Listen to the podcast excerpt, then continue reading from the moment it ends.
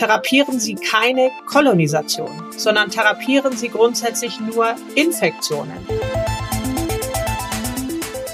Das ist manchmal nicht ganz einfach auseinanderzuhalten, aber in vielen Fällen geht es sehr gut. Wir richten nur Schaden an, aber keinerlei Nutzen. Consilium Infectiorum, der infektiologische Klinik-Podcast mit Professor Matthias Plätz.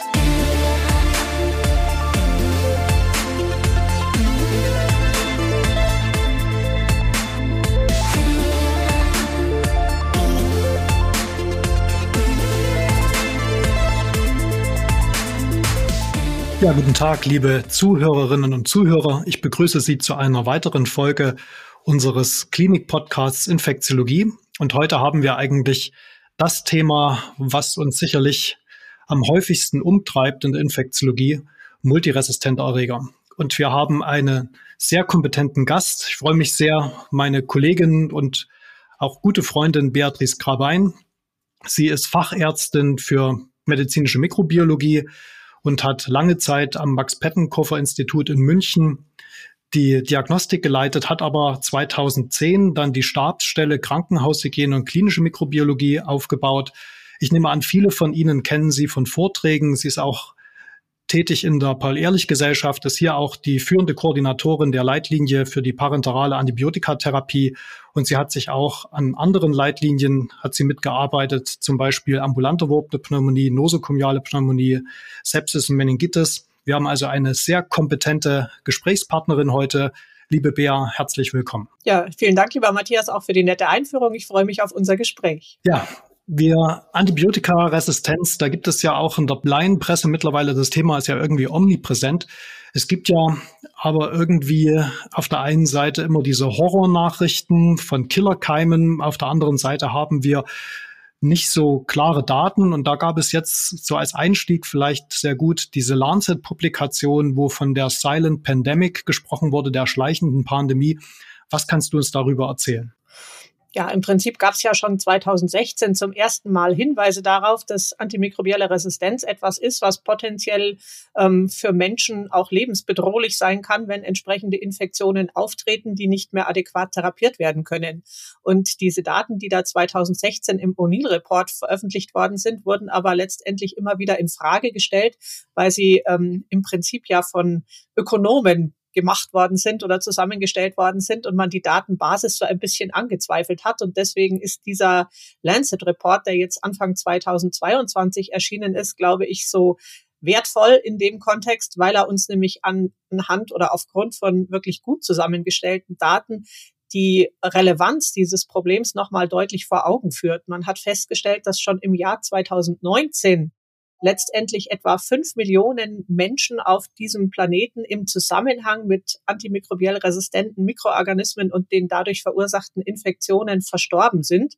Ähm, ungefähr eine gute Million durch die direkten Folgen dieser antimikrobiellen Resistenz beziehungsweise durch die Infektionen durch diese resistenten Erreger und der Rest quasi eben im Zusammenhang mit solchen Erregern. Und ich finde, das sind erschreckende Zahlen. Wenn man sich anschaut, welche Erreger sozusagen hier die, die führende Rolle spielen, dann sind es im Prinzip die, die auch ansonsten eben sehr viel unserer Infektionen, die wir üblicherweise sehen, tatsächlich hervorrufen. Also angefangen von Staphylococcus aureus, Streptococcus pneumoniae, ähm, dann aber eben gramnegative Stäbchen, Escherichia coli, Klebsiella pneumoniae, Pseudomonas aeruginosa, ähm, letztendlich auch Acinetobacter mit dabei und ähm, nicht zu vergessen, was jetzt weniger unser Thema ist, aber trotzdem ein Thema, das weltweit natürlich auch dazu beiträgt, Mycobacterium tuberculosis. Ich glaube, du hast was ganz Wichtiges gesagt. Hier gibt es nämlich immer ein Missverständnis, gerade mit der Laienpresse. Die resistenten Erreger sind nicht per se virulenter oder aggressiver, sondern die Sterblichkeit kommt eben daher, dass wir sie nicht adäquat therapieren. Wobei man auf der einen Seite sagen muss, es gibt ja auch neue Antibiotika, also man könnte gezielt auch gut therapieren, aber wo liegt dann das Problem? Warum haben wir dann trotzdem gerade bei schweren Akutinfektionen, wenn multiresistenter Erreger zugrunde liegt, diese Übersterblichkeit?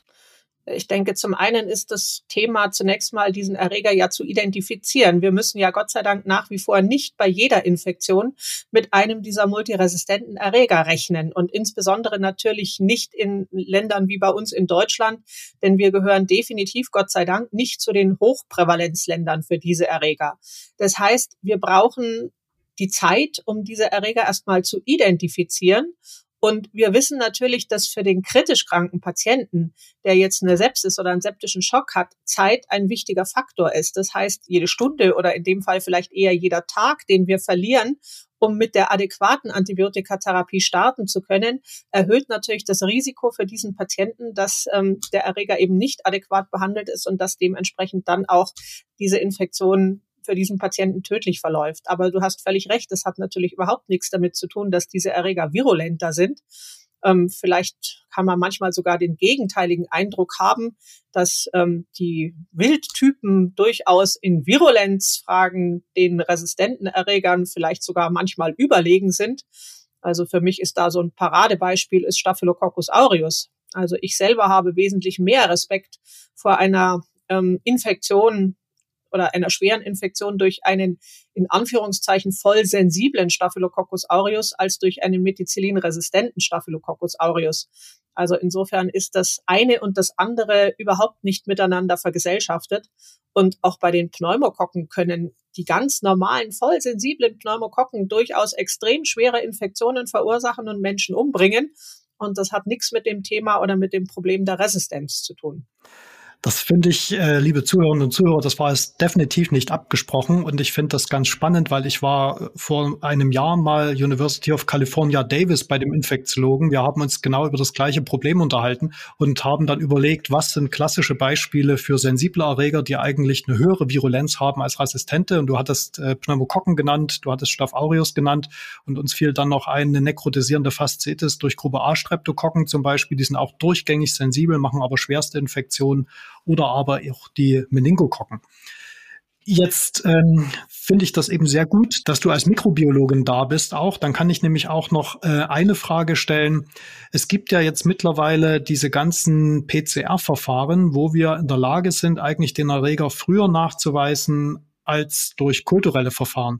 Aber jetzt von deinem Blick auch als Mikrobiologin und auch als Klinikerin auf diese PCR-Befunde, wo glaubst du, können wir hier wirklich für die Patienten einen Benefit haben, also sozusagen multiresistente Erreger frühzeitig dann adäquat adressieren in der Therapie? Hm. Also ich glaube, die haben natürlich auf der einen Seite ähm, Vorteile in dem Sinne, dass allein schon die Information über den Erreger ja gewisse Konsequenzen im Hinblick auf die Therapie nach sich ziehen kann, auch wenn ich zunächst mal vielleicht äh, in dem Kontext noch gar nicht so viel weiß über die Empfindlichkeit des Erregers. Aber allein schon zu wissen, ich habe es mit Staphylococcus aureus zu tun oder ich habe es mit Pseudomonas aeruginosa zu tun, sind ja ganz wesentliche Informationen, die einem helfen können, die Therapie entsprechend dann schon mal in die richtige Richtung zu bringen. Und dann kann man natürlich sagen, gibt es Unterschiede bei den Erregern, was die Resistenzmechanismen angeht. Jetzt wieder unser Beispiel Staphylococcus aureus. Da ist ja das Thema relativ einfach. Wenn der ein MAC-A-Gen oder von mir aus auch ein MAC-C-Gen hat, das ich per PCR einfach und schnell nachweisen kann, dann weiß ich, ich habe es mit einem methicillin-resistenten Staphylococcus aureus zu tun. Wenn man sich aber anschaut bei den gramnegativen Stäbchen, die uns ja momentan deutlich vor deutlich mehr Herausforderungen stellen, was die Therapieoptionen angeht, dann ist es viel komplexer und dementsprechend auch nicht so einfach, mittels PCR hier quasi ähm, eine adäquate Information schon zur Verfügung zu stellen. Zum einen haben wir bei den gramnegativen Erregern ja das Phänomen, dass die Resistenz oft gar nicht nur auf einem Resistenzmechanismus beruht, sondern auf einer Kombination von verschiedenen Resistenzmechanismen. Das, was wir derzeit per PCR dokumentieren oder nachweisen können, sind Carbapenemasen. Das heißt, da können wir eine Aussage treffen, ob dieser Erreger eine Carbapenemase produziert und wenn ja, welche. Das ist durchaus eine relevante Information, insbesondere wenn sie schnell zur Verfügung steht, gerade im Hinblick auf den Einsatz der neuen Antibiotika.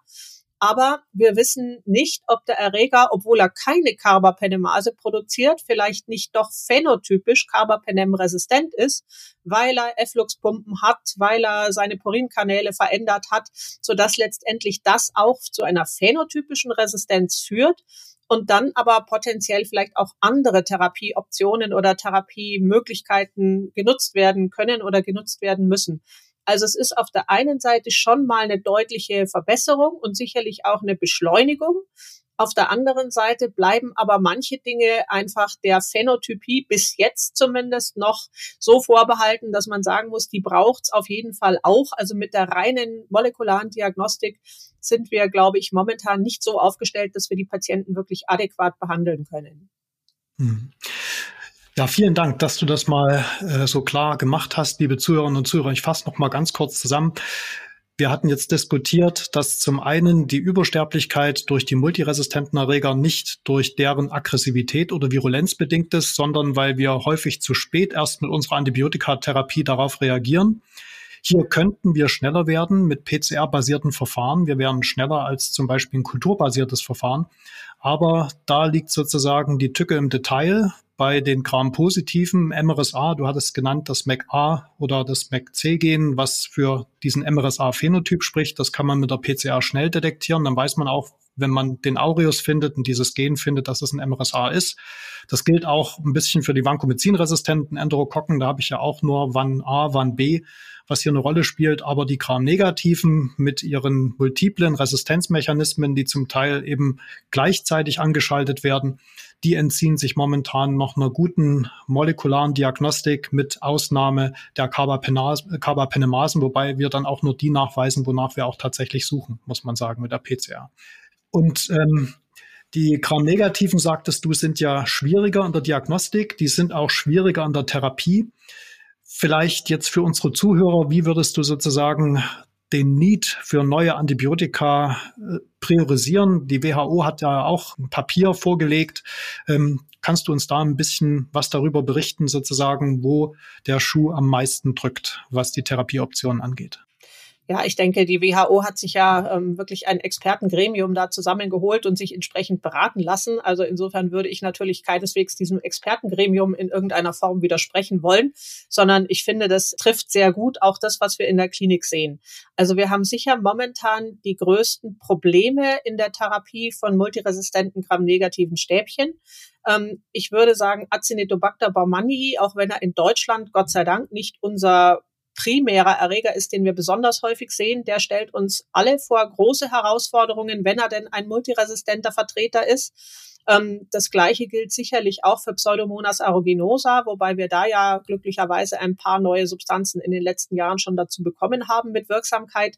Dann auch die Carbapenem-resistenten Enterobacterales. Also auch da haben wir letztendlich zwar inzwischen ein paar Therapieoptionen in der Hand, aber ähm, auch da ist, glaube ich, definitiv noch Bedarf da, denn nicht nur die Erreger entwickeln sich weiter, was ihre Resistenzmechanismen angeht und ähm, dann stellen sie uns wieder vor neue Herausforderungen. Also insofern müssen wir da am Ball bleiben.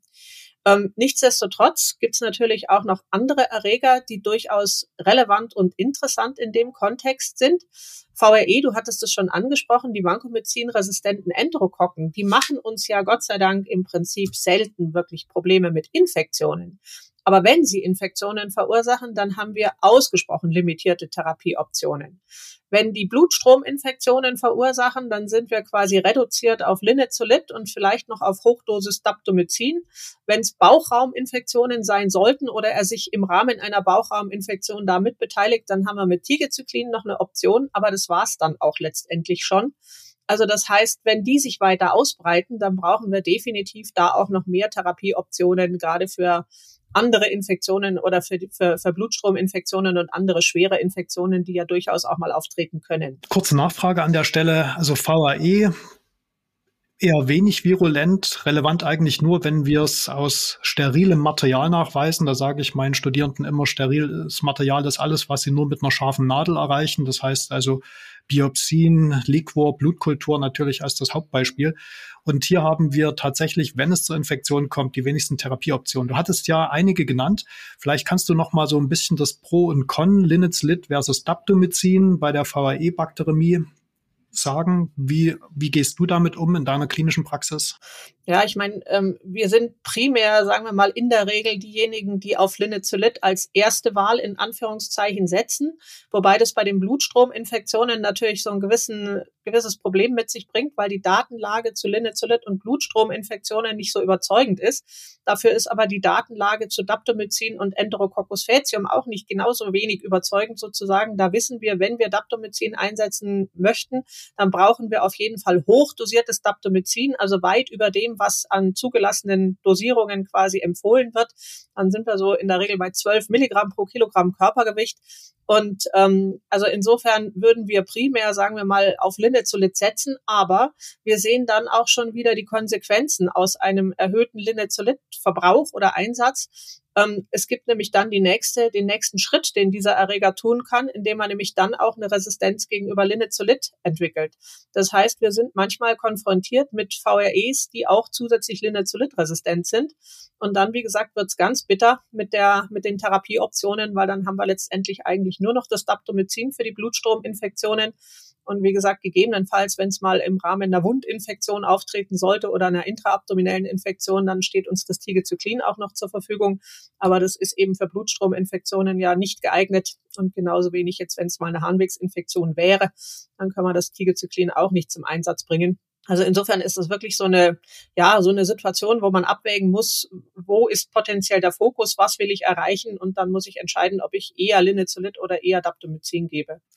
Also bei uns genau das Gleiche. Wir überlegen auch bei jedem Patienten. Initial war ich immer so ein bisschen äh, in favor sozusagen für das Daptomycin, weil es auch eine bakterizide Substanz ist. Wir geben auch dann 10 bis 12 Milligramm pro Kilogramm. Und liebe Zuhörerinnen und Zuhörer, es gibt hier zumindest äh, eine Arbeit von, ich glaube, 2009, die können wir dann auch in den Shownotes zeigen, die bei gesunden Freiwilligen ähm, diese hohe Dosis für mehrere Tage gegeben hat und dann zumindest konstatieren konnte, es gibt keine Akkumulation, es gibt äh, nicht vermehrt Nebenwirkungen, also dass man zumindest, wenn man sowas im Konsil empfiehlt, diese hohe nicht zugelassene Dosis ein bisschen Literatur hat, auf das man, auf das man verweisen kann. Was aus meiner Sicht auch noch eine mögliche Therapieoption wäre, da wollte ich dich mal um deine Meinung fragen. Wir haben ja bei den VAEs die WAN-As und die durch das WAN-B-Resistenzgen bedingt sind. Und bei dem WAN-B-Resistenzgen wissen wir, funktioniert das Teicoplanin noch, obwohl es ein Glykopeptid ist, aber da funktioniert auch das Dalbavanzin. Hast du schon Erfahrung mit, mit Dalbavanzin oder wie siehst du das bei VAE-Bakteriämie? Also wir haben Erfahrung mit Dalbavancin, aber nicht bei VRE-Infektionen. Also da haben wir es bisher nach meiner Kenntnis zumindest nicht zum Einsatz gebracht. Ich kenne auch diese Daten, ja, und wir wissen, wir haben das sozusagen im Hinterkopf. Ähm, noch dazu insofern ganz interessant, weil inzwischen zumindest bei uns ähm, über 50 Prozent der Enterococcus faecium Stämme, die VRE sind, wann B positiv sind. Also das hat sich in den letzten Jahren, hat sich da die Epidemiologie deutlich verändert, von früher rein wann A zu jetzt überwiegend wann B. Also von daher ist das schon eine Option. Aber ähm, wie gesagt, nachdem die Patienten bislang mit Linezolid oder mit Daptomycin relativ kurzzeitig therapiert, dann auch äh, in den meisten Fällen tatsächlich einen Therapieerfolg zu verzeichnen haben, ist das Dalbavancin bei uns nicht im Fokus für Enterococcus faecium Infektionen. Ähm, wo es sicher interessant ist, ist, wenn man gerade insbesondere auch eine Infektion tatsächlich mal länger therapieren müsste. Also sowas wie eine, wie eine Protheseninfektion, wo Enterococcus faecium ganz selten mal eine Rolle spielt, aber potenziell ist es vorstellbar. Oder auch mal eine Endokarditis. Auch da spielt Enterococcus faecium nach meiner ähm, Erfahrung, muss man einfach in dem Fall ganz klar sagen, ähm, eine völlig untergeordnete Rolle im Gegensatz zu Enterococcus fecalis. Aber wenn mal ein Enterococcus faecium jetzt in dem Kontext eine Rolle spielen würde, dann würde für uns das Dalbavancin da vielleicht auch eine interessante Therapieoption darstellen, einfach auch wegen der langen Halbwertszeit und der damit, äh, sagen wir mal, guten, guten, wie soll ich sagen, ähm, Assoziation zwischen Gabehäufigkeit und Wirksamkeit. Und wie macht ihr das mit Teicoplanin? Gibst du das manchmal? Und wenn du es gibst, macht ihr Spiegelbestimmungen? Nein, also wir haben Teicoplanin, ich weiß gar nicht, vor, vor wie vielen Jahren wir Teicoplanin zum letzten Mal eingesetzt haben. Also das ist bei uns schlicht und ergreifend gar nicht auf dem Schirm, sage ich mal. Und ähm, wir könnten auch keine Teicoplanin-Spiegel messen. Also wir können inzwischen Spiegel für alles Mögliche messen, aber für Teicoplanin nach meinem Kenntnisstand nicht. Bei uns genau das Gleiche. Die Österreicher geben ja gern Teicoplanin und können auch eine Spiegelbestimmung durchführen. Wir vermeiden es aber eben, weil wir keine Spiegelbestimmung durchführen können. Und das finde ich bei einem klassischen Glykopeptid einfach zu unsicher. Du hattest auch noch gesagt, Tigecyclin gut bei VAE, wenn es mal eine Wundinfektion ist oder wo er häufiger auftritt bei intraabdominellen Infektionen. Vielleicht nochmal, warum kein Tigecyclin, wenn gleichzeitig die Blutkultur positiv ist? Ja, weil das Tigecyclin ist sicherlich eine Substanz, die eine gute Gewebepenetration hat, aber sie verschwindet quasi umgehend aus der Blutbahn. Das heißt, ich kriege dort überhaupt keine adäquaten Spiegel, um den Erreger aus der Blutbahn eliminieren zu können. Das ist ja aber bei der Bakteriämie schon etwas, was essentiell ist, dass ich den auch in der Blutbahn adressiere, damit da möglichst schnell die Verteilung auch wieder beendet werden kann. Also insofern ist das Tigecyclin bei Blutstrominfektionen leider keine Option, die uns da gut zur Verfügung steht. Nachdem wir jetzt gerade über den einen Gram-positiven multiresistenten Erreger gesprochen haben, natürlich jetzt zweites Thema an dieser Stelle MRSA. Wie schätzt du die Therapieoptionen bei MRSA ein? Ist das noch ein großes Problem? Was sagt die Epidemiologie? Was sind hier deine, was ist deine Sicht auf MRSA? Ja, ich bin bei MRSA so ein bisschen sozusagen immer im Zweifel, ob wir den überhaupt noch gerechtfertigterweise als multiresistenten Erreger bezeichnen. Das war in der Phase in den frühen 90er Jahren, als wir als Therapieoption praktisch Vancomycin hatten und vielleicht noch Teicoplanin, aber sonst eigentlich nichts. Da war das sicherlich gerechtfertigt. Aber wenn wir schauen, wir haben heute ja also bei MRSA als Therapieoptionen ich würde sagen, fast so viele Substanzklassen wie sonst kaum. Also wir haben die Glykopeptide, die neueren und die älteren. Wir haben ähm, das Linezolid oder beziehungsweise die Oxazolidinone, wobei bei uns ja hauptsächlich das Linezolid im Einsatz und gebräuchlich ist. Ähm, wir haben Substanzen wie Phosphomycin, wie Rifampicin, wie ähm, Cotrimoxazol, die potenziell auch in vitro zumindest wirksam sind und entweder als Kombinationspartner oder als Therapieoption zur Verfügung stehen. Wir haben für bestimmte Infektionsarten gegebenenfalls die Glycylzykline, also das Tigezyklin, das ja eine MRSA-Wirksamkeit zumindest in vitro auch hat. Wir haben inzwischen inzwischen aber sogar MRSA-wirksame Beta-Lactam-Antibiotika mit Ceftarolin und mit Ceftobiprol. Also insofern haben wir ein Armamentarium zur Therapie zur Verfügung, das ja durchaus ähm, erheblich ist. Und insofern bin ich der Ansicht, eigentlich müssten wir irgendwann mal die Entscheidung treffen und sagen, MRSA, den unter diese multiresistenten Erreger zu rechnen, ist nicht mehr wirklich das, was wir tun müssten oder tun sollten. Ja, das sehe ich auch so. Wir haben hier wirklich viele Optionen, je nach Fokus, je nach Komorbidität. Vielleicht können wir die wichtigsten Foki kurz ansprechen. MRSA, Pneumonie, was ist da deine favorisierte Substanz? ja, Linezolid oder gegebenenfalls eben eines dieser neuen Beta-Lactame, wobei wir damit tatsächlich auch wenig Erfahrung haben, muss ich zugeben, weil das auch bei uns immer so, es verschwindet immer so aus dem Fokus, weil man sich mit dem Linezolid, das ist natürlich Standard in Anführungszeichen, das da zum Einsatz kommt und dann denkt man wenig über die Alternativen nach. Das stimmt. Also wir haben diese beiden neuen MRSA-Cephalosporine bei uns auch im Haus nicht gelistet, weil wir sagen, wir haben so viel Therapieoptionen, dass wir sie eigentlich nicht brauchen. Und äh, bei der MRSA-Bakteremie, was würdest du da favorisieren? Wahrscheinlich je nach Fokus auch, die dem zugrunde liegt? Genau, also je nach Fokus, die dem zugrunde liegt. Es kommt jetzt so ein bisschen drauf an. Ich bin ehrlich gesagt kein besonderer Vancomycin-Fan, einfach auch wegen der Spiegel, die man die ganze Zeit bestimmen muss. Und manchmal ist es auch nicht so einfach, die Patienten adäquat einzustellen. Also insofern bin ich da mehr so derjenige, der Daptomycin favorisieren würde. Wie gesagt, je nach Fokus. Wenn der Fokus Lunge ist, dann natürlich nicht. Aber bei anderen Foci ist das Daptomycin für mich da eine gute Therapieoption. Also das wäre so da der, der äh, Hauptkandidat. Äh, und dann ist natürlich bei der Bakteriämie immer die Frage, ist es eine unkomplizierte Staphylococcus aureus oder MRSA-Bakteriämie oder steckt irgendwie ein fremdkörperassoziierter Infekt dahinter? Dann würde ich äh, grundsätzlich aus Erfahrung heraus, nicht aus der Datenlage, die da so überzeugend wäre, einen Kombinationspartner dazu addieren. Und ob der Kombinationspartner Rifampicin oder Phosphomycin heißt, also irgendwas mit Biofilmaktivität, das ist dann immer die individuelle Abwägung im Einzelfall. Beim Rifampicin habe ich das Problem, dass ich berücksichtigen muss, ob andere Medikamente wegen anderer Dinge gegeben werden, die dann das Interaktionspotenzial hier quasi zum Problem machen. Ähm, wenn ich das habe, dann würde ich natürlich auf Rifampicin auf jeden Fall verzichten. Beim Phosphomycin ist es eher so das Thema, dass man dem Patienten damit relativ viel Natrium zuführt. Wenn das in der, in dem Kontext und in der Situation schwierig ist, dann wäre das eher zurückhaltend einzusetzen. Aber das sind für mich so die beiden relevanten ähm, Substanzen, die ich dann dem Daptomycin bei der, bei der MRSA-Bakteriämie quasi zuordnen oder beiordnen würde. So machen wir das auch. Und vielleicht zum Daptomycin nochmal, wenn wie gesagt, die Lunge nicht der Fokus der Bakteriämie ist. Du hattest ja vorhin gesagt, bei VAE muss man das höher dosieren. Wie dosierst du das bei einer klassischen MRSA-Bakteriämie? Also mit zwischen 8 und 10 Milligramm pro Kilogramm Körpergewicht. Und ich sage meinen äh, klinischen Kolleginnen auch immer zwischen 8 und 10 deswegen, weil dann hat man so ein bisschen Spiel. Und das Daptomycin gibt's ja in Dosierungen mit 500 und mit 350 Milligramm sozusagen. Und wenn man da so ein bisschen variieren kann, dann kann man da eigentlich ganz gut eine Kombination in der Regel finden, wo man dann auch nichts verwerfen muss und wo die Dosis dann für diesen individuellen Patienten ganz gut passt. Mhm.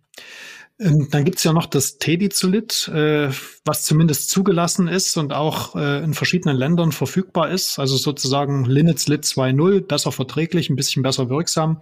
Ähm, hast du das schon mal eingesetzt oder man kann das ja bekommen über die internationale Apotheke? Hm, also ehrlich gesagt, nein, wir haben es noch nie benutzt. Also insofern kann ich da über Erfahrungen gar nicht berichten. Hm. Nee, ich, wir haben es auch noch nicht eingesetzt. Ich hatte nur gestern die italienische Leitlinie zu multiresistenten Erregern gelesen, die jetzt vor wenigen Wochen erschienen ist. Und da wird das eben auch als Therapieoption genannt. Aber wir selber haben auch keine Erfahrung damit. Aber ich glaube, dann haben wir MRSA wirklich äh, erschöpfend beantwortet. Vielleicht noch eine Frage zur Oralisierung. Da gibt es ja auch viele verschiedene Optionen. Was ist so deine favorisierte Oralisierungsoption, wenn du eine MRSA-Infektion hast mit einem Fokus, der eben länger therapiert werden muss, wie zum Beispiel eine Spondylodiszitis? Ja, ich meine, ähm, auch da ist das Linezolid schon die Substanz, die wir teilweise dann einsetzen, aber da haben wir ja immer so ein bisschen die Situation, dass die Zulassung zumindest auf 28 Tage beschränkt ist. Also potenziell kann man es ja länger geben, aber dann werden die ansonsten sehr seltenen Nebenwirkungen vielleicht dann doch tendenziell etwas häufiger. Deswegen ist das immer so ein bisschen die Frage, ähm, wie geht das und kann man es tatsächlich dann auf eine orale Sequenztherapie umstellen. Ähm, das Rifampicin geht auch per OS, also das kann man gegebenenfalls auch als Kombinationspartner natürlich dazu addieren. Genau, nicht als Monotherapie, ganz wichtig. Um Gottes Willen, niemals als Monotherapie das Rifampicin. Und ähm, es gibt ja auch so Hinweise, dass Linezolid und Rifampicin sich irgendwie ähm, in der Wirkung eher abschwächen. Also das sehen wir klinisch definitiv nicht. Also wir haben eine ganze Menge Patienten, das sind eigentlich weniger MRSA-Infektionen, sondern eher MRSE-Infektionen bei diesen Patienten, also multiresistente Koagulase negative Staphylokokken, die bei diesen prothesenassoziierten Infektionen eine Rolle spielen, die aber da natürlich genau die gleiche Therapie nach sich ziehen wie ein MRSA. Und da sehen wir bei diesen Patienten mit dieser Kombination Linezolid plus Rifampicin durchaus gute Möglichkeiten. Wobei wir bei den Patienten auch zunehmend ähm, nutzen, dass wir nicht einfach auf per OS umstellen, gerade wenn solche Fragen auftauchen, wie lange therapiere ich und bin ich dann irgendwie in einem Bereich, wo ich potenziell Nebenwirkungen in irgendeiner Form befürchten muss, sondern wir versuchen diese Patienten zunehmend auch als ambulante parenterale antimikrobielle Therapie oder mit einer ambulanten parenteralen antimikrobiellen Therapie zu versorgen. Und ähm, da sind langsam aber sicher die Strukturen auch besser geworden, so dass das tatsächlich ganz gut funktioniert und man nicht unbedingt auf die orale Therapie umstellen muss, wenn man der Ansicht ist, dass die orale Therapieoption in dem Kontext vielleicht jetzt ähm, mehr Probleme macht, als sie durch die Umstellung auf, das, auf die orale Therapie lösen kann. Und zusätzlich zum Linezolid, was man per ausgeben kann, sind ja auch die meisten Staphylococcus aureus und auch MRSA-Stämme auch gegenüber Sulfonamid Trimetoprim in vitro sensibel. Und auch das ist potenziell natürlich mal eine orale Therapieoption, die man zum Einsatz bringen kann. Und ähm, gerade wenn es jetzt auch so um Knochen- und Gelenkinfektionen geht, dann ist das mit der Gewebepenetration dahin auch durchaus eine Möglichkeit. Und auch das Cotreboxazol kann man natürlich mit dem Rifampicin gegebenenfalls dann kombinieren. Genau, vielleicht noch mal ganz kurz, warum das Rifampicin nicht äh, als Monotherapie einsetzen. Also beim Rifampicin haben wir die Besonderheit, dass die Resistenzentwicklung gegenüber Rifampicin eine, eine, eine, eine Einschrittresistenzentwicklung ist. Das heißt, die, es gibt eine Mutation und damit ist quasi die Population zu 100 Prozent resistent. Und dieses Risiko steigt maximal, wenn ich die Substanz alleine ins, Rech ins Rennen schicke. Das heißt, das ist fast äh, zwingend, wenn ich Rifampicin als Monotherapie einsetze, dass ich damit diese Resistenzentwicklung anstoße und damit letztendlich eben die Therapieoption nicht mehr zur Verfügung steht. Das weiß man schon aus der Tuberkulosetherapie, wo man Rifampicin ja auch mit zum Einsatz bringt, aber das funktioniert ganz genauso leider bei Staphylokokken und insbesondere eben auch bei Staphylococcus aureus. Deswegen Rifampicin immer grundsätzlich nur als Kombinationspartner, niemals als Monotherapie. Danke, das war ein ganz wichtiges Statement. So, wir wechseln jetzt sozusagen das Kapitel und widmen uns jetzt mal den wirklich komplizierten Gram-Negativen. Und da geht's schon los mit den Definitionen.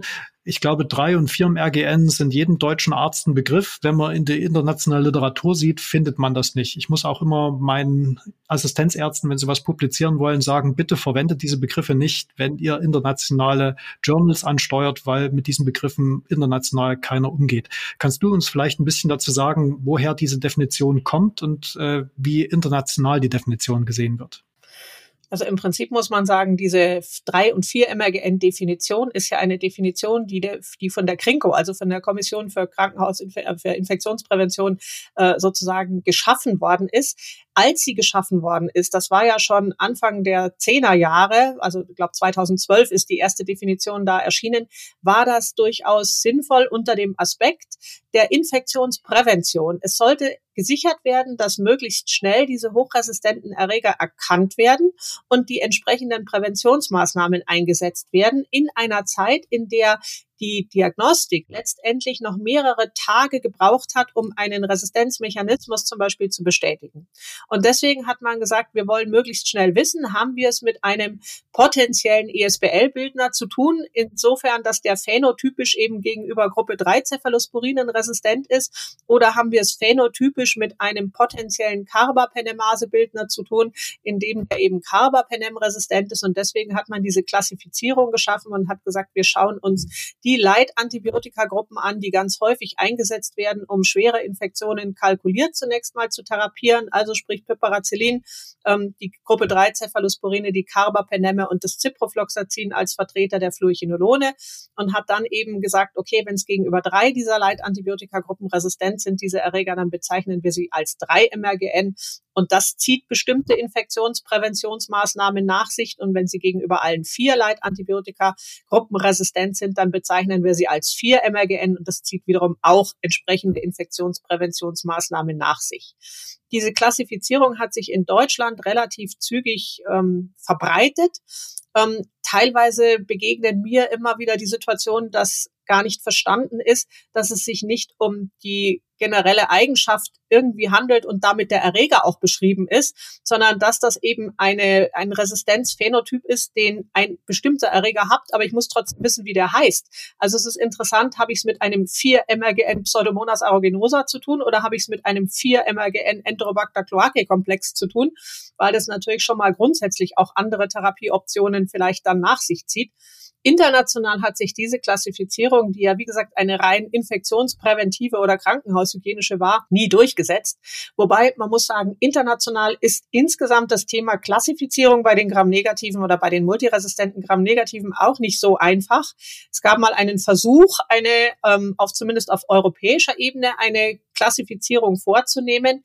Ähm, aber auch die ist letztendlich nicht wirklich so, dass die allgemein verbreitet wäre. Inzwischen ist es so, dass man die Resistenzmechanismen quasi anspricht, also Breitspektrum Beta-Lactamase Bildung, das ist sicher auch sinnvoll, gegebenenfalls eben auch unterschieden von dem Thema AMP-C Beta-Lactamasen, weil das einfach auch wieder unterschiedliche Therapieoptionen nach sich zieht.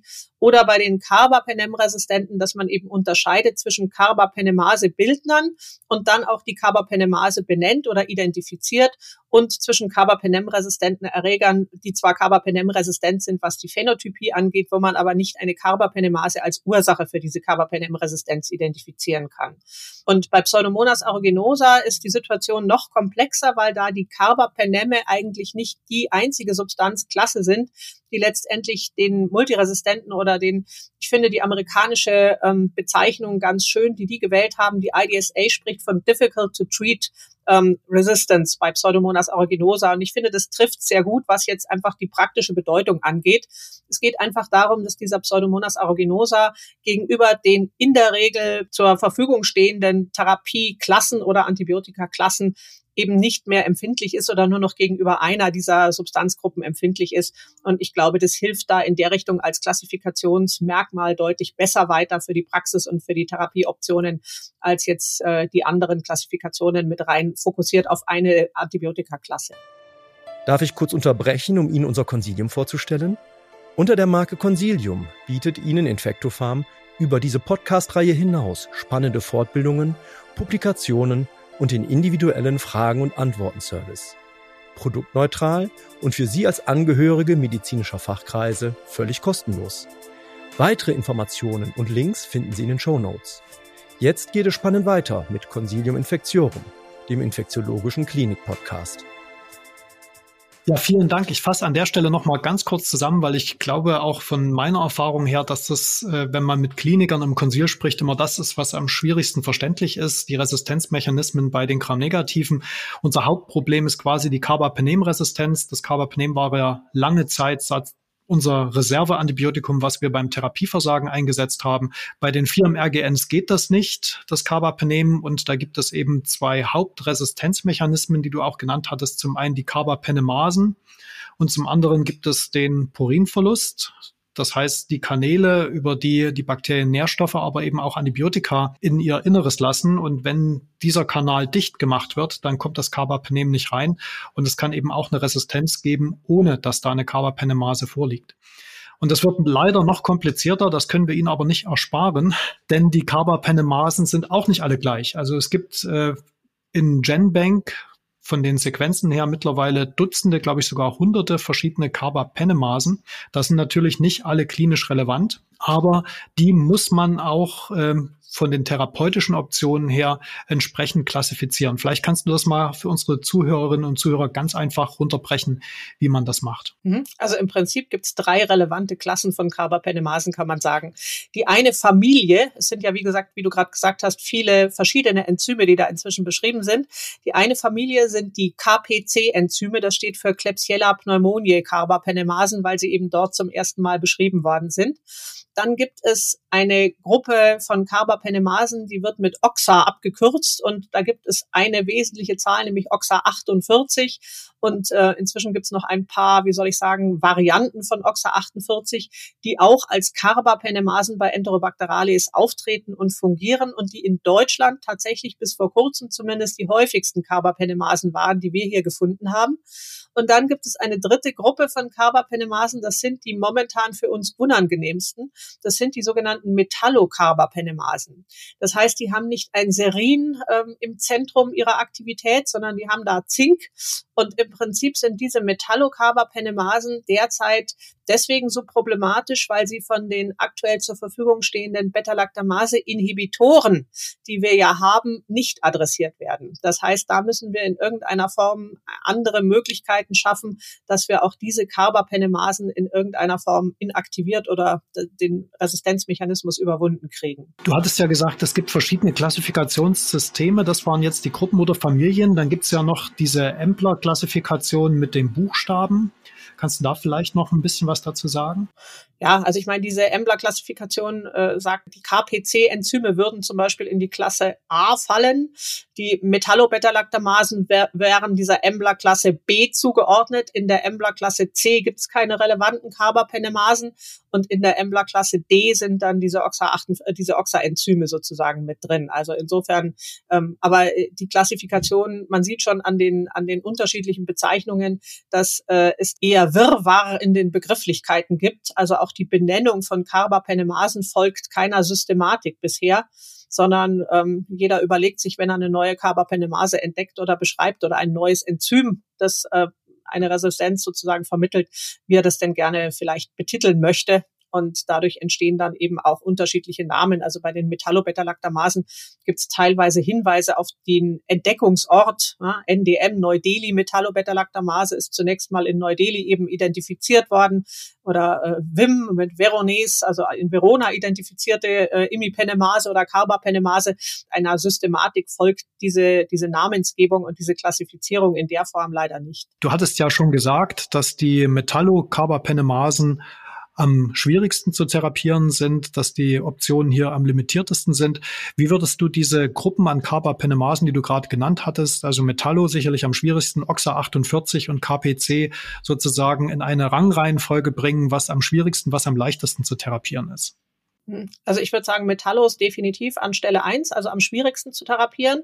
An zweiter Stelle vielleicht ähm, die KPC-Enzyme und an dritter Stelle OXA 48, ähm, weil OXA 48 letztendlich ähm, ja zumindest von den Daten her so zu sein scheint, dass ähm, wir damit zum einen mit Ceftazidin Avibactam tatsächlich eine gut wirksame Kombination haben.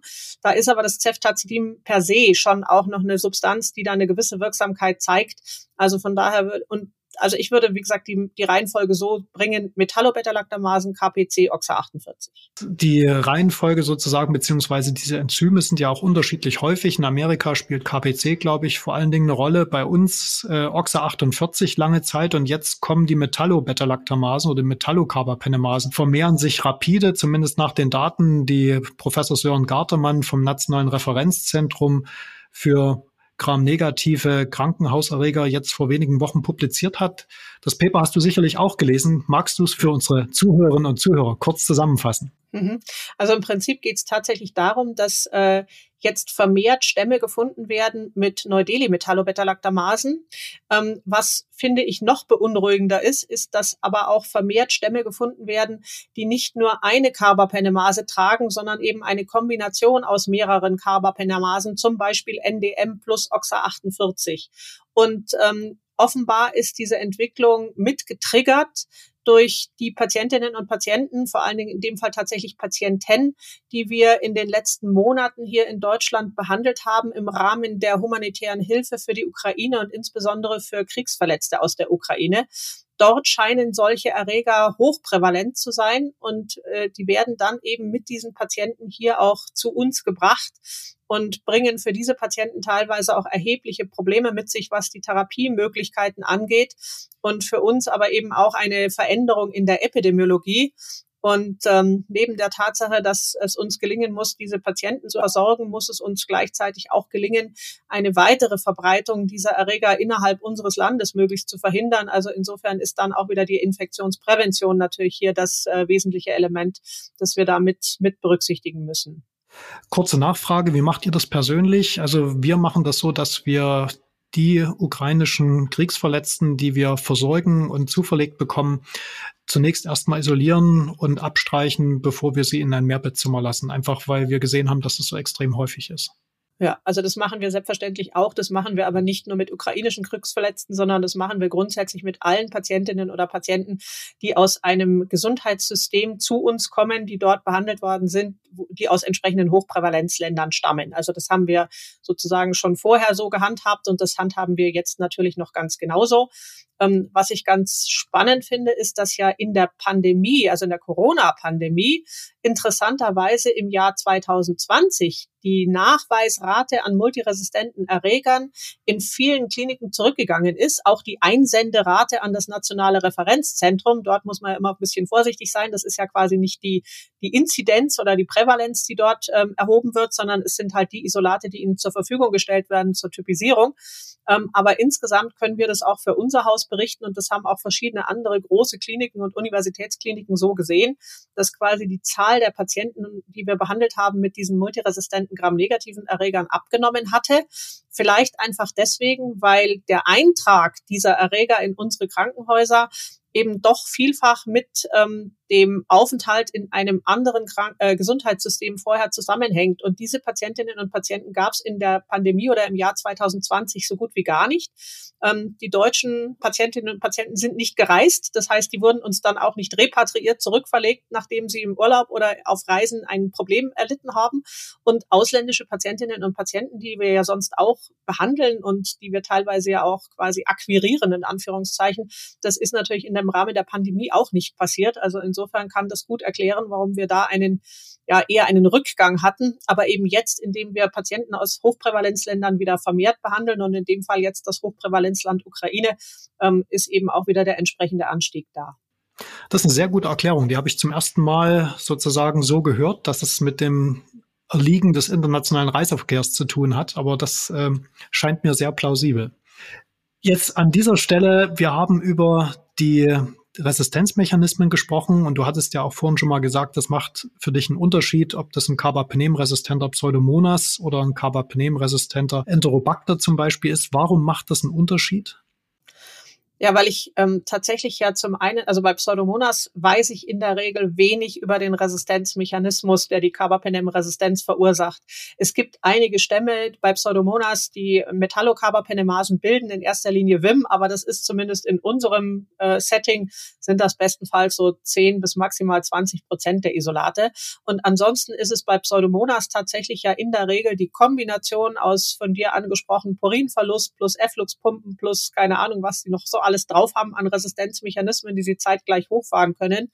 Also insofern, da brauchen wir den Mikrobiologen, der uns phänotypisch sagt, was von den neuen oder potenziell älteren Substanzen funktioniert denn bei Pseudomonas hier noch für die Behandlung. Und bei jetzt Enterobacter cloacae als Beispiel angesprochen, da interessiert uns dann primär, ist das jetzt tatsächlich ein Carbapenemase-Bildner? Wenn ja, welche Carbapenemase bildet er, damit wir entsprechend dann auch ähm, mitentscheiden können, zusätzlich natürlich zum phänotypischen Antibiogramm, welches der neuen Antibiotika ist hier von der Grundkonzeption her gut geeignet und welches weniger. Damit hast du schon gekonnt die Überleitung gebaut. Wir wollen jetzt in den letzten Minuten über die neuen Therapieoptionen bei den multiresistenten Gram-Negativen sprechen. Es sind ja mittlerweile fünf zugelassen und auch ähm, verfügbar in Deutschland. Ähm, aus deiner Sicht, was habt ihr bei euch an der Klinik gelistet und äh, vielleicht auch mal, wo setzt du welche Substanz dann ein? Mhm. Also gelistet in Anführungszeichen haben wir bei uns keine dieser neuen Substanzen, weil die bei uns alle quasi nur mit infektiologischem Konsil und nach dem Vier-Augen-Prinzip auf, also vergeben werden dürfen. Aber da haben wir dann potenziell natürlich alle zur Verfügung. Also ich fange mal vielleicht so in der Reihenfolge des Erscheinens, sage ich mal, an. Also das erste Antibiotikum, das uns hier dazugekommen ist, ist Ceftolozan Tazobactam. An Ceftolozan Tazobactam interessiert uns in erster Linie die gute Wirksamkeit gegenüber Pseudomonas aeruginosa und eben auch gegenüber vielen multiresistenten Stämmen. Das heißt, es ist eine Substanz, die wir bei Pseudomonas-Infektionen durchaus äh, gerne und häufiger zum Einsatz bringen. Dann kam als nächstes Ceftazidin Avibactam. Das Ceftazidin Avibactam ist ja eine Substanz, die aufgrund des Avibactams eine Stabilität sowohl gegenüber den KPC-Carbapenemasen aufweist, als eben auch eine Wirksamkeit gegenüber OXA 48 hat. Also insofern ist es bei den Enterobakterien, die einen diesen Resist dieser Resistenzmechanismen äh, aufweisen, ähm, unsere Substanz, mit der wir inzwischen da einfach aufgrund auch der Zeit am meisten Erfahrungen gesammelt haben. Dann kam als drittes, kam, glaube ich, das Cefiderocol vor dem Imipenem relevactam, meine ich. Also äh, Cefiderocol ist ja quasi ein Cephalosporin, das eine Besonderheit insofern ausweist, weil es einen, einen Siderophoranteil hat und damit quasi so tut, als würde es für die Eisenversorgung der Bakterienzelle essentiell sein. Die Bakterienzelle nimmt das Cefiderocol beziehungsweise dieses Siderophor auf und ähm, nimmt damit quasi auch gleichzeitig das Cefiderocol auf. Und diese Substanz ist per se stabil gegenüber den Carbapenemasen, die wir kennen. Ähm, interessanterweise ist das auch stabil gegenüber diesen Metallocarbapenemasen. Also insofern primär die Substanz, die wir deswegen bei diesen Metallocarbapenemase-Bildnern im Blick haben würden. Ähm, Cefiderocol hat so ein paar, wie soll ich sagen, Erklärungsprobleme, über die wir gerne dann auch noch reden können, was jetzt die Zulassungsstudien angeht. Dann haben wir Imipenem relebactam. Das ist ja im Prinzip ein altes Carbapenem, das wir sehr gut kennen, das mit einem neuen Beta-Lactamase-Hämmer kombiniert worden ist. Dieses Relebactam adressiert interessanterweise OXA 48 nicht, sondern nur KPC. Metallobeta-Lactamasen werden davon auch nicht adressiert. Nachdem wir hier kein KPC-Land sind und selten Probleme mit KPC haben, ist es eine Substanz, die wir quasi bisher vom Einsatz her noch kaum kennen. Was aber beim Imipenem relevactam vielleicht auch ganz interessant ist, dass es einige Resistenzmechanismen bei Pseudomonas gibt, die das Imipenem alleine betreffen, die aber dann durch die Zugabe von Relevactam tatsächlich aufgehoben werden können. Das heißt, auch hier ist eine Substanz da, mit der wir potenziell vielleicht manche resistente Pseudomonas-Infektion adressieren könnten. Und als fünftes meinst du Eravacyclin? Ich dachte eher an das äh, Meropenem-Varbobactam. Achso, okay. Meropenem Varbobactam kam sozusagen äh, dazwischen, in Anführungszeichen. Das ist zwar in Europa zugelassen, aber in Deutschland nicht im Markt verfügbar. Ähm, auch das Meropenem Varbobactam ist so wie das Imipenem Relebactam eine, ein altes Carbapenem, was wir sehr gut kennen, in Kombination mit einem neuen, in dem Fall Borsäure-basierten Beta-Lactamase-Hämmer. Aber auch dieses Varbobactam adressiert ausschließlich KPC, also weder OXA48 noch die Metallobeta-Lactamasen. Und von daher vielleicht auch nicht verwunderlich, dass das im amerikanischen Markt gut Fuß gefasst hat. Dort KPC-Land, dort ein Problem, das relevant ist. Aber bei uns eben ähm, bisher noch gar nicht in den Markt eingeführt worden ist, weil man sich wohl davon nicht allzu viel Einsatzmöglichkeiten aufgrund der nicht vorhandenen KPC-Infektionen quasi verspricht. Nachdem wir kurz über diese fünf neuen Beta-Lactam-Antibiotika mit Wirksamkeit gegen Carbapenem-resistente Gram-Negative gesprochen haben, wobei man einschränkend sagen muss, das Meropenem der 90er ist momentan nicht in Sicht, also eins, was alle Carbapenem-resistenten Gram-Negativen gleichzeitig adressieren würde. Jede dieser Substanzen hat ihre Lücken, hat ihre Vor- und Nachteile. Wollte ich mit dir noch mal kurz über sozusagen die Zulassung, da hattest du ja schon angesprochen, sprechen. Klassisch haben wir ja bei neuen Antibiotika immer, dass es Phase 3 Studien gibt. Ähm, das sind alles welche, die adressieren vor allen Dingen Gram-negative Probleminfektionen. Also waren auch die Foki in den Phase 3 Studien Gram-negative, typische Gram-negative Foki. Das ging los mit komplizierten Harnwegsinfektionen. Lief das gut? War der nächste, die nächste Phase 3 Studie intraabdominelle Infektionen und dann sozusagen die Königsdisziplin, die nosokomiale Pneumonie, die ja eben Gram-negativ dominiert ist, im Gegensatz zur ambulant erworbenen Pneumonie. Dann gab es aber bei der Zulassung noch Besonderheiten. Ich glaube, das waren die beiden letzten äh, Cefiderocol. Da gab es eine Besonderheit und ich glaube, das war noch das äh, Imipenem Relebactam, wo im Zulassungstext jetzt auch steht für Infektionen durch, äh, für Gram-negative aerobe Infektionen durch schwer zu therapierende Erreger. Kannst du dazu noch was sagen? Das ist ja ein totales Novum, was hier gegangen wird, dass man nicht mehr die Antibiotika nur fokusspezifisch zulässt, sondern sozusagen erregerspezifisch. Mhm. Die erste Substanz, die erregerspezifisch nachzugelassen worden ist, ist tatsächlich Ceftazidin avibactam. Da hat man zum ersten Mal quasi dann eine ähm, Zulassung ausgesprochen für diese nicht mehr indikationsbezogene, ähm, für den indikationsbezogenen Einsatz, was jetzt Organsysteme angeht, sondern wirklich für einen erregerbezogenen Einsatz. Das Problem ist, dass in den Studien zu Ceftolozan, Tazobactam und auch zu Ceftazidin avibactam in den klassischen Zulassungsstudien natürlich überhaupt keine Patienten untersucht worden sind, die jetzt solche resistenten Erregerinfektionen haben, weil die Vergleichsregime ja diese Erreger nicht adressiert hätten. Also man konnte ja nicht die Patienten, die der Vergleichsgruppe zugeordnet worden sind, einem höheren Risiko aussetzen. Als man aber erkannt hat, dass bei diesen neuen Substanzen ja der interessante Teil eben der ist, die resistenten Erreger oder diese Infektionen zu adressieren, hat man von äh, Seiten der Zulassungsbehörden umgedacht und hat dann quasi eben ein anderes Studiendesign auch gefordert und gefördert. Die erste Substanz, die da in diese Richtung ähm, begonnen hat, war tatsächlich Meropenem vaborbactam. Dort hat man zum ersten Mal dann eine Vergleichsstudie aufgelegt, die nicht einen klassischen Vergleichsarm hatte, sondern wo man gesagt hat, die neue Substanz wird verglichen mit der in den Augen der Behandler besten verfügbaren Alternativtherapie um eben diese Art von erregerbezogener Informationen ähm, zu gestalten. Man hat bei Meropenem Vababactam schon gesehen, dass dieses Studiendesign ausgesprochen komplex ist und dass es auch sehr schwierig ist, Patienten zu akquirieren für diese Studien, weil natürlich ähm, gerade die Patienten, die von diesen Infektionen und von diesen Erregern betroffen sind, das sind oft komplex und kritisch kranke Patientinnen und Patienten, die dann wiederum viele Ausschlusskriterien für solche Studien erfüllen. Und dementsprechend ist da natürlich das Einschließen von solchen Patienten komplex. Die nächste Substanz, für die man das eben auch gefordert hat, und das ist vor allen Dingen die EMA, die diese Forderungen auch aufstellt, war das Cefiderocol. Da gab es dann diese Credible-Studie, auch eine Studie, wo man Cefiderocol und in der Vergleichsgruppe die beste verfügbare Vergleichstherapie zum Einsatz gebracht hat. Und beim Imipenem Relebactam hat man es nicht ganz in dem Sinne so gemacht, weil da hat man Imipenem Relebactam mit einer festen Vergleichsgruppe Imipenem Relebactam plus Cholistin verglichen.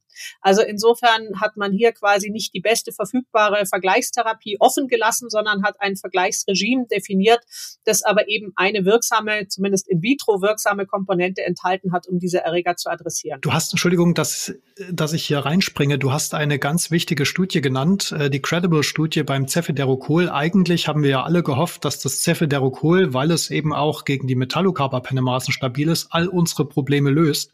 Und äh, nach der Studie bei der nosokomialen Pneumonie, da sah es ja auch sehr gut aus. Und dann kam eben diese Credible-Studie, wo nur Patienten mit Carbapenem-resistenten Gram-Negativen eingeschlossen wurden, vollkommen unabhängig vom Fokus.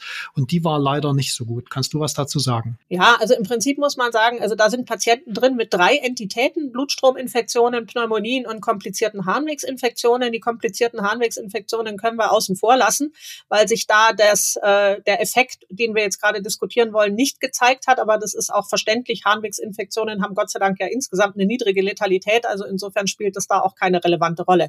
Aber bei den Pneumonien und bei den Blutstrominfektionen gab es eine Übersterblichkeit, interessanterweise in der Cefiderocol-Gruppe. Und das hatte primär natürlich niemand auf dem, im Fokus und auch niemand vermutet. Und man hat dann versucht herauszufinden, was ist möglicherweise eine Erklärung dafür. Und es gibt insofern eine ganz interessante Erklärung. Ähm, wenn man sich anschaut, welche Erreger lagen diesen Therapieversagern zugrunde, dann war das äh, überzufällig häufig Acinetobacter baumannii. Also die Patienten, die eine Acinetobacter baumannii-Infektion hatten, da war die Sterblichkeit in der Cefiderocol-Gruppe so bei knapp 50 Prozent und in der besten Vergleichstherapiegruppe 18 Prozent. Und jetzt ist die Frage, die man sich dann stellt, ist diese Sterblichkeit in der Cefiderocol-Gruppe überzufällig hoch oder ist die Sterblichkeit in der besten Vergleichstherapiegruppe ungewöhnlich niedrig? Und wenn man sich andere Studien anschaut, die Acinetobacter baumannii-Infektionen adressiert haben, AIDA-Studie zum Beispiel von Michael Paul, überhaupt nichts, was irgendeine Pharmafirma ähm, gesponsert hat, sondern eine reine Investigator-Initiated äh, die jetzt auch nicht als Acinetobacter baumannii-Studie primär designt war, aber die letztendlich eine Acinetobacter-Studie fast geworden ist, weil drei Viertel der Patienten eine Acinetobacter-Infektion hatten, dann liegen da die Letalitäten in den dort untersuchten Therapieregimen genau in dem Bereich oder sogar etwas höher als in der Cefiderocol-Gruppe. Also ich glaube, die Schlussfolgerungen, die man aus der Credible-Studie ziehen darf, sind, dass wir bei Acinetobacter baumannii nach wie vor keine optimale Therapieoption zur Verfügung haben, auch nicht mit dem Cefiderocol. Ähm, aber ich glaube, im Hinblick auf die Beta-Lactamase oder Carbapenemase-Bildner, da, wenn man sich die anschaut, ist diese Übersterblichkeit nicht zu beobachten. Und äh, also auch aus den jetzt langsam, aber sicher ja kommenden reale Weltdaten sieht man im Prinzip diesen Effekt bei den Metallobeta-Lactamase-Bildnern nicht, den man jetzt bei Acinetobacter baumannii gesehen hat. Und es gibt inzwischen auch zu Acinetobacter baumannii eine allerdings monozentrische Studie aus Italien, die sich aber immerhin Patienten mit Blutstrominfektionen angeschaut haben und auch über 100 Patienten mit Blutstrominfektionen, wo sich diese Übersterblichkeit in der Cefiderocol-Gruppe auch nicht bestätigt, sondern im Gegenteil, wo in der Cefiderocol-Gruppe die Letalität sogar ein Stückchen niedriger ist als in der Vergleichstherapie. Also ich denke, da sind diese Fragen, die die Credible-Studie aufwirft, die sind ähm, schwierig zu beantworten und sicherlich auch nicht komplett adäquat beantwortet. Aber ich glaube nicht, dass sie wirklich darauf hindeuten, dass das Cefiderocol insgesamt das Ziel verfehlt hat, sondern dass wir mit Acinetobacter baumannii definitiv einen Erreger haben, der uns vor ganz besondere Herausforderungen stellt. Wenn man sich die Leitlinien ansieht, die dazu jetzt auch publiziert wurden, also die äh, ESCMID hat ja eine Leitlinie publiziert, die Amerikaner, die IDSA USA hat eine Leitlinie publiziert, die Italiener haben jetzt vor kurzem, die hatte ich ja schon genannt, eine Leitlinie publiziert. Und wenn man eben streng nach Evidenz geht, ist es tatsächlich so, dass aufgrund dieser Credible-Studie das äh, Cefiderocol nicht als Monotherapie bei Acnidobacter baumannii empfohlen wird, sondern dass das alte Cholestin, was ja in diesen ganzen Studien, die du genannt hattest, immer die meistens die, die häufigste Vergleichstherapie war, dass ähm, dieses Cholestin, das wir eigentlich nicht mehr so gern einsetzen wollen, weil es zum einen sehr nephrotoxisch ist, weil es zum anderen gar nicht so gut und so schnell den Erreger abtötet wie ein Beta-Lactam-Antibiotikum, aber es hat eben noch einen Stellenwert als Bestandteil einer Kombinationstherapie bei schweren Infektionen durch multiresistente Actinidobacter baumannii. Also das habe ich zumindest in den letzten Leitlinien so gesehen. Ja, wobei ich finde, da ist die Datenlage zum Cholestin ja auch eher äh, nicht wirklich so überzeugend. Und ähm, was ich da ganz interessant finde, ist, wir haben ja einen uralt Beta-Lactamase-Inhibitor, das Sulbactam. Und das Sulbactam haben wir interessanterweise in Deutschland tatsächlich auch als Monosubstanz zur Verfügung. Und das Sulbactam ist bei Acinetobacter baumannii kein Beta-Lactamase-Inhibitor, der irgendeine Relevanz hätte, aber es hat eine antibakterielle Eigenaktivität tatsächlich gegenüber Acinetobacter baumannii, die wohl auch nicht schlecht ist. Und deswegen finde ich auch so Ansätze, wie die jetzt kommenden äh, mit dem Durlobactam, Sulbactam ganz spannend, was Acinetobacter baumannii-Infektionen angeht. Denn das Cholestin kann bestenfalls jetzt quasi noch so eine Interimslösung sein, bis wir wirklich was Besseres haben. Aber das ist ja letztendlich keine Substanz, die jetzt in irgendeiner Form diese Probleme relevant zu lösen vermag. Noch eine Frage zu deiner klinischen Praxis. Wie macht ihr das, wenn ihr mal zum Beispiel eine Pneumonie mit äh, multiresistenten Gram-Negativen habt auf der Intensivstation beim intubierten Patienten? Gibst du dann zusätzlich zur systemischen Monotherapie vielleicht mit einem der neuen Beta-Lactame auch inhalatives Cholestin oder Aminoglycoside dazu? Mhm. Also in dem Fall bin ich nicht der Führende oder die Führende, aber wir haben ja bei uns verschiedene äh, Intensivstationen, die von verschiedenen Fachdisziplinen geführt werden. Und die anästhesiologisch geführten Intensivstationen sind tatsächlich Intensivstationen, die bei vielen dieser Patienten zusätzlich eine inhalative Therapie mit Cholestin oder gegebenenfalls auch mal mit einem Aminoglykosid durchführen. Ähm, und zumindest sehen wir bei diesen Patienten durchaus eine raschere Elimination der Erreger aus dem Trachealsekret, was immer das bedeuten mag. Also ob das tatsächlich dazu führt, dass dann auch eine schnellere Heilung eingetreten wäre, also können wir natürlich in dem Sinne nicht sagen, weil wir ja keine Vergleichsgruppe haben. Aber äh, grundsätzlich ist das eine Methode, die da etabliert ist, liegt vielleicht auch mit daran, dass natürlich auf diesen Stationen ähm, viele von unseren transplantierten Patienten therapiert werden, also zusätzlich noch immunsupprimierte Patienten und insbesondere lungentransplantierte Patienten, die da auch therapiert werden, wo ja die inhalative Gabe von Substanzen sowieso etwas ist, was häufiger stattfindet. Also insofern ist es da ein durchaus etabliertes Therapiekonzept ähm, und auch den Kolleginnen und Kollegen von der Intensivmedizin, die das machen, ist durchaus bewusst, dass die Datenlage dazu ausgesprochen dünn ist. Aber sozusagen in dem Fall die eigene Erfahrung ähm, führt dazu, dass das als Konzept derzeit auf jeden Fall beibehalten wird. Ja, das sehe ich auch so. Also zum einen hatte ja Stefan Kluge schon mal publiziert, dass eine Monotherapie mit den neuen Beta-Lactamen, das war damals Ceftolozan Tazobactam, Ceftazidim Avibactam, auch zu einer Resistenzselektion gegen die neuen Beta-Lactame führen kann. Und wenn du eben sagst, äh, dass die inhalative Gabe von Cholestin oder in der einen Meta-Analyse war interessanterweise sogar Topramycin besser als das Cholestin zu einer Eradikation führt, dann können wir zumindest vermeiden, dass hier neue Resistenzen gegen unsere Reserve, Reserve-Antibiotika selektioniert werden. Und tatsächlich, die Meta-Analysen zeigen auch, dass äh, wenn eine inhalative Therapie irgendeinen Benefit hat, dann wahrscheinlich bei dem Patienten mit multiresistenten Erregern, aber definitiv nicht als Standard. Vielleicht zum Abschluss noch eine Frage, wie werden denn diese neuen Substanzen bei euch in der Klinik eingesetzt? Also ich nehme an, definitiv nicht zur empirischen Therapie, äh, sondern nur gezielt. Aber wie habt ihr das geregelt? Wer darf die einsetzen? Also die werden definitiv natürlich nur zur gezielten Therapie eingesetzt und das halte ich zum jetzigen Zeitpunkt auch für den einzig rationalen Einsatz dieser Art von Antiinfektiva. Ähm, bei uns gibt es quasi in der Mikrobiologie die Situation, wenn ein entsprechend resistenter Erreger identifiziert wird, dann wird auch nicht leider im primären Panel, weil dazu sind es zu wenige, werden diese Substanzen nicht gleich mitgeliefert, aber sie werden dann komplett nachgetestet. Und das Ergebnis steht dann natürlich auch zur Verfügung. Und dann können die Intensivmediziner selbstverständlich den Einsatz dieser Substanz quasi äh, vorsehen oder sagen, sie möchten diese Substanz gerne einsetzen. Und dann gibt es ein sogenanntes Vier-Augen-Prinzip. Das heißt, es gibt eine Gruppe von Kolleginnen und Kollegen im Haus, die da dann quasi mit dazuschauen und dann äh, sagen, ja, passt in dem Fall für diesen Patienten, ist ein eine Therapie, die wir jetzt einsetzen wollen oder nicht. Und ähm, es besteht aber natürlich auch die Möglichkeit, denn wenn von diesem Infektiologie-Team, das ist ja nicht sieben Tage die Woche drei und, und, und 24 Stunden am Tag verfügbar, dass man zunächst mal für zwei Tage die Therapie auf der Intensivstation, aber auch nur dort quasi schon mal beginnen kann und dann eben äh, dann nachträglich dieses die vier Augen draufschauen und das bestätigen beziehungsweise wieder ähm, gegebenenfalls eben ändern würden. Und das hat sich durchaus so bewährt, dieses Verfahren. Genauso ist das bei uns auch geregelt und ich war auch bei den GBA-Verhandlungen eingeladen als Experte und da wird jetzt auch immer festgeschrieben, also es hat sich der GBA auch gewünscht, dass tatsächlich diese neuen Antibiotika nur eingesetzt werden, wenn ein zweiter Kollege idealerweise mit einer mikrobiologischen oder infektiologischen oder ABS-Ausbildung damit drauf geguckt hat und die Indikation nachvollziehen kann. Das finde ich ganz wichtig. Leider, also ich könnte noch sehr, sehr lange mit dir sprechen. Ich finde es auch spannend. Wir kennen uns gut, wir arbeiten auf dem gleichen Gebiet, aber ich kriege immer ein paar Informationen, die ich ähm, so noch nicht gesehen hatte. Also ich lerne immer was dazu. Vielen Dank an der Stelle.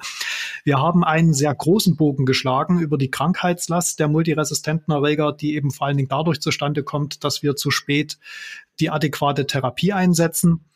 Wir haben über eine mögliche schnellere Diagnostik gesprochen durch PCR, wobei wir wissen, MRSA und VAE können wir gut nachweisen. Da gibt es nur ein Resistenzgen. Bei den Gram-Negativen kommen auch die neuen PCR-Methoden an ihre Grenzen. Und dann hatten wir über die Gram-positiven Multiresistenten gesprochen, MRSA, VAE.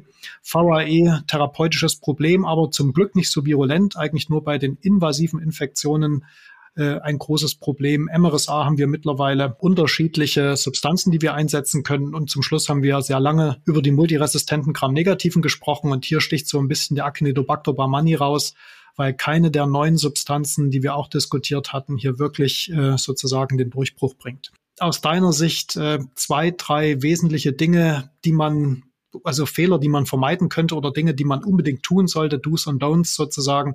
Was würdest du den Zuhörerinnen und Zuhörern noch mitgeben? Also zum einen würde ich gerne mitgeben, kommunizieren Sie. Kommunizieren Sie zum einen mit Ihrem mikrobiologisch-diagnostischen Labor, zum anderen aber auch mit den Expertinnen und Experten im eigenen Haus, also den klinisch tätigen Expertinnen und Experten und holen Sie sich in komplexen Situationen Rat und Hilfe. Ähm, das ist, glaube ich, bei diesen Patientinnen und Patienten definitiv ein Gewinn. Das nächste, was ich für ganz wichtig halte und was wir vielleicht noch nicht genug betont haben, ist, therapieren Sie keine Kolonisation, sondern therapieren Sie grundsätzlich nur Infektionen. Das ist manchmal nicht ganz einfach auseinanderzuhalten, aber in vielen Fällen geht es sehr gut und niemand profitiert von der Therapie einer Kolonisation. Wir reden jetzt nicht über Dekolonisierungsversuche bei MRSA mit äh, topischen Substanzen, sondern wir reden über systemische Antibiotikatherapie ähm, in der irrigen Meinung, dadurch irgendetwas an irgendeiner Kolonisation ähm, verändern zu können. Sie, sie richten nur Schaden an, aber keinerlei Nutzen. Und für die neuen Antiinfektiva würde ich sagen, gilt, nutzen Sie sie. Nutzen Sie sie da, wo sie sinnvoll zum Einsatz gebracht werden.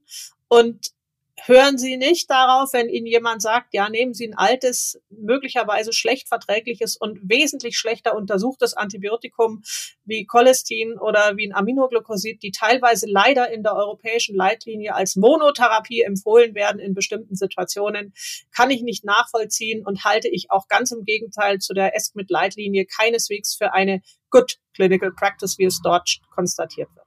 Ja, vielen Dank. Das war nochmal ein wichtiger Hinweis. Übrigens äh, bei der italienischen Leitlinie, die haben auch äh, das so zusammengefasst, wie du das gerade gesagt hast, und haben bei den Empfehlungen expresses Verbes dahinter geschrieben. Ähm, das wichtigste Kriterium bei der Auswahl einer Substanz sollte der Nutzen für den Patienten und nicht die Ökonomie sein. Das finde ich, äh, dem sind wir als Ärzte, glaube ich, in, in erster Linie verpflichtet. Also nochmal vielen Dank für das super Gespräch, hat mir sehr viel Freude gemacht. Ähm, liebe Zuhörerinnen und Zuhörer, viel Erfolg bei der Versorgung Ihrer Patientinnen und Patienten und wir hören uns dann bei der nächsten Podcast-Folge. Das war der Infektiologische Klinik-Podcast des Consilium Infectiorum.